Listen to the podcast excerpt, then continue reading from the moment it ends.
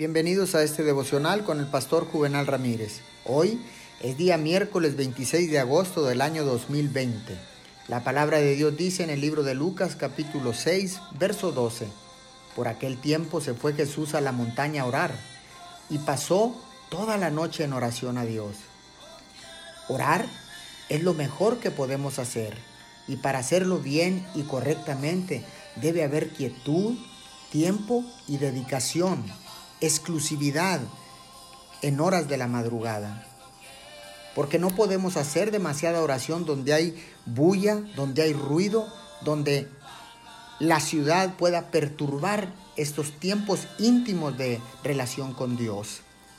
Mas sin embargo, en momentos de peligro, una oración elevada a Dios en cualquier momento puede ser efectiva.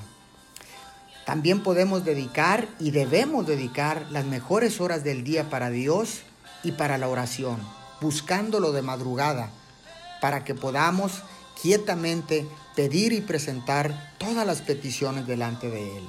Oremos. Amado Dios, quiero darte las mejores horas de cada día.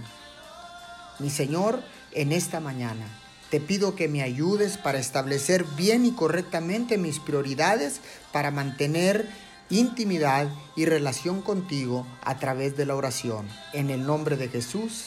Amén y amén.